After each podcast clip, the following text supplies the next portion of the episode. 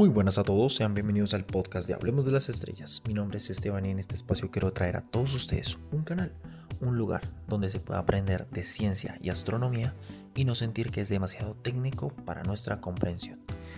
En este episodio de Un Universo Curioso, recordemos que es una nueva sección en el podcast donde hablaremos de conceptos, curiosidades y unos que otros datos acerca del universo pero los explicaremos de una manera muy general que pueda ser fácilmente digerible. En el episodio de hoy hablaremos de los exoplanetas, misteriosos y curiosos. Quiero recordarles a todos que el podcast de Hablemos de las Estrellas se encuentra disponible en 13 plataformas distintas. Por ejemplo, Apple Podcasts, Anchor, Google Podcasts, Castbox, Pocket Cast, Radio Public, Breaker, Deezer, iBox y muchas otras más. También no olviden seguir el podcast en Instagram. Sí, tenemos página de Instagram. Lo pueden encontrar como arroba hablemos de las estrellas. Y no olviden compartir el Instagram también. Una vez más, darles gracias por el apoyo que ha tenido el podcast y por compartirlo. Así que el día de hoy tenemos a los exoplanetas raros, desconocidos y tan anhelados en estos tiempos pero ¿y qué es un exoplaneta? Pues sencillamente es un planeta que se encuentra fuera de nuestro sistema solar o básicamente que pertenece a otra estrella. Si queremos hablar de exoplanetas cercanos, ¿sí? ¿Dónde están esos planetas? Yo solo conozco Mercurio, Venus, Tierra, Marte, Júpiter, Saturno, Neptuno y Urano. Y de pronto Plutón. bueno, estos planetas, como ya lo dije, se encuentran en otros sistemas estelares. Y el exoplaneta más cercano es uno de los, de los cuales la humanidad tiene más ansias de llegar y es Próxima B, el cual pertenece a su, a su, estrella madre, Próxima Centauri, el cual, estrella la cual se encuentra a unos 4.2 años luz de nuestro planeta. Y a día de hoy es un valioso candidato para futuras misiones de colonización a otras estrellas. Sin embargo, también existen otros planetas muy interesantes y parecidos a nuestro planeta Tierra.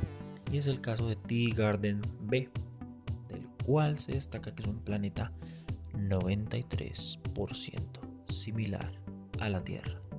Es decir, que hay planetas muy lejanos, pero que son gemelos si los comparamos con nuestra gran y amada Tierra.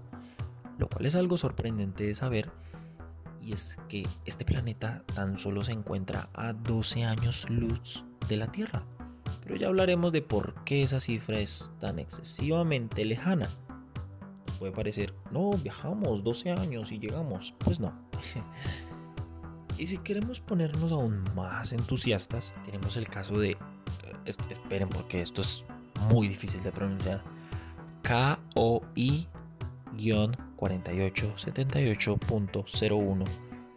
Bueno, sí, es un nombre que sí o sí tiene que cambiar en caso de que algún día sea colonizado. De verdad, porque no sé por qué le ponen esos nombres tan extraños y tan difíciles de pronunciar a estos planetas. Em, este curioso planeta posee un IST índice de similitud con la Tierra de 98%. De ser así y de ser que se confirme porque está a esperas muy pronto este año, ahorita en junio, de que vuelva a tener su tránsito estelar. Ya hablaremos de qué es esto del tránsito estelar para que se confirme su existencia y oficialmente sea el planeta más, más similar a nuestro planeta de ser así, sería una Tierra tal cual la conocemos, pero en otro punto de la galaxia y sin humanos. O bueno, no se sabe. Quizás hayan otras cosas. Uh. pero no nos desviemos. Existen muchos planetas similares a la Tierra y es algo genial. Pero ¿y cómo se descubren? Porque esto se lo podemos decir a una persona mayor, no sé, a una abuela, a un abuelo, y nos va a decir, pero ¿cómo se descubren estos planetas? Deje de hablar tanto, mijo. no sea tramador. No me venga aquí a meterme, no me venga aquí a meter mentiras. Deje hablar tanto. Pues existen varias técnicas a día de hoy para detectarlos. Como por ejemplo, la velocidad radial, la cual pues no nos vamos aquí a ir a una explicación demasiado técnica. Y es que pues básicamente eh, si una estrella tiene planetas girando alrededor, estos por su fuerza de gravedad van a hacer jalar a la estrella y ambos empiezan a rotar sobre un centro de masas común. Creo que no me expliqué muy bien. si recordamos en el episodio número uno de Hablemos de las Estrellas, el cual sí o sí tienen que haber escuchado o tienen que ir ya a escuchar, pausan este, escuchan ese primero llegan acá para poder que tengan el dato. Cuando hablamos de Plutón y de su luna Caronte, nos dimos cuenta, bueno, lo explicamos, no nos dimos cuenta porque no fuimos científicos de esa época. Dijimos que Plutón y Caronte giran sobre un centro de masas común. ¿Esto qué quiere decir? Ambos cuerpos tienen fuerzas de, gravedad, es decir, ambos quieren jalar del uno del otro, ¿cierto? Entonces, en el centro de ese punto donde ambos quieren jalarse, se crea un centro común de masa, ¿sí? No es que sea masa tangible, no. Es la, es la fuerza de gravedad que ambos ejercen y en ese punto se genera tanta fuerza que entonces ambos empiezan a girar alrededor de este centro de masas. Y a la final, pues Caronte, Caronte está girando alrededor de Plutón y Plutón está girando alrededor de Caronte. Algo así. Entonces, cuando a una estrella se le detectan estos movimientos tan irregulares sobre su propio eje, pues se hace un análisis de que tiene planetas. Otro método es el tránsito. Recordemos que lo dije anterior. Bueno, aquí ya lo vamos a hablar. Y no, no, no es la policía quitando carros y motos en las calles, esperando algo de dinero para que los para que no nos digan nada. Bueno, eh, esta técnica consiste en que al observar una estrella, esta sufre variaciones leves en su brillo. Muchas veces se debe a que un objeto lo suficientemente grande pasa enfrente de la estrella y cuando este tránsito se repite varias veces, se llega a la conclusión de que se trata de un planeta. Y ya existen otras técnicas un tanto más difíciles de explicar. Mm, bueno, con esas técnicas se calculan la masa, el diámetro del planeta, la velocidad orbital, la velocidad de escape y muchos otros eh, conceptos que serán abarcados aquí en futuros episodios. Así que no, es, no se pueden despegar de Hablemos de las Estrellas, tienen que estar muy pendientes.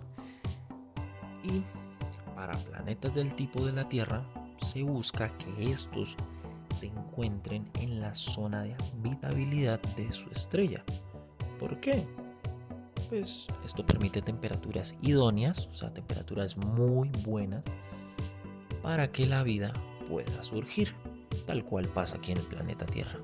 Por otro lado, existen planetas muy, muy, muy extraños y que parecen salidos de una película de ciencia ficción.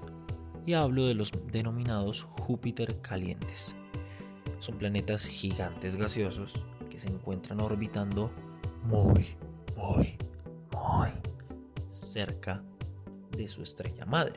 Por lo tanto, la energía que ejercen y que sueltan estas estrellas hacen que estos planetas se calienten a tal punto que pueden de por sí solos brillar de lo calientes que están. Y sí, de por sí un planeta gaseoso tiene nubes extrañas y colores extraños, pues a estas temperaturas, estos colores y estas nubes y estas formas, pues esto sea un espectáculo muy psicodélico, algo así. Y es que las temperaturas de un Júpiter caliente pues oscila entre 800 y 2500 grados.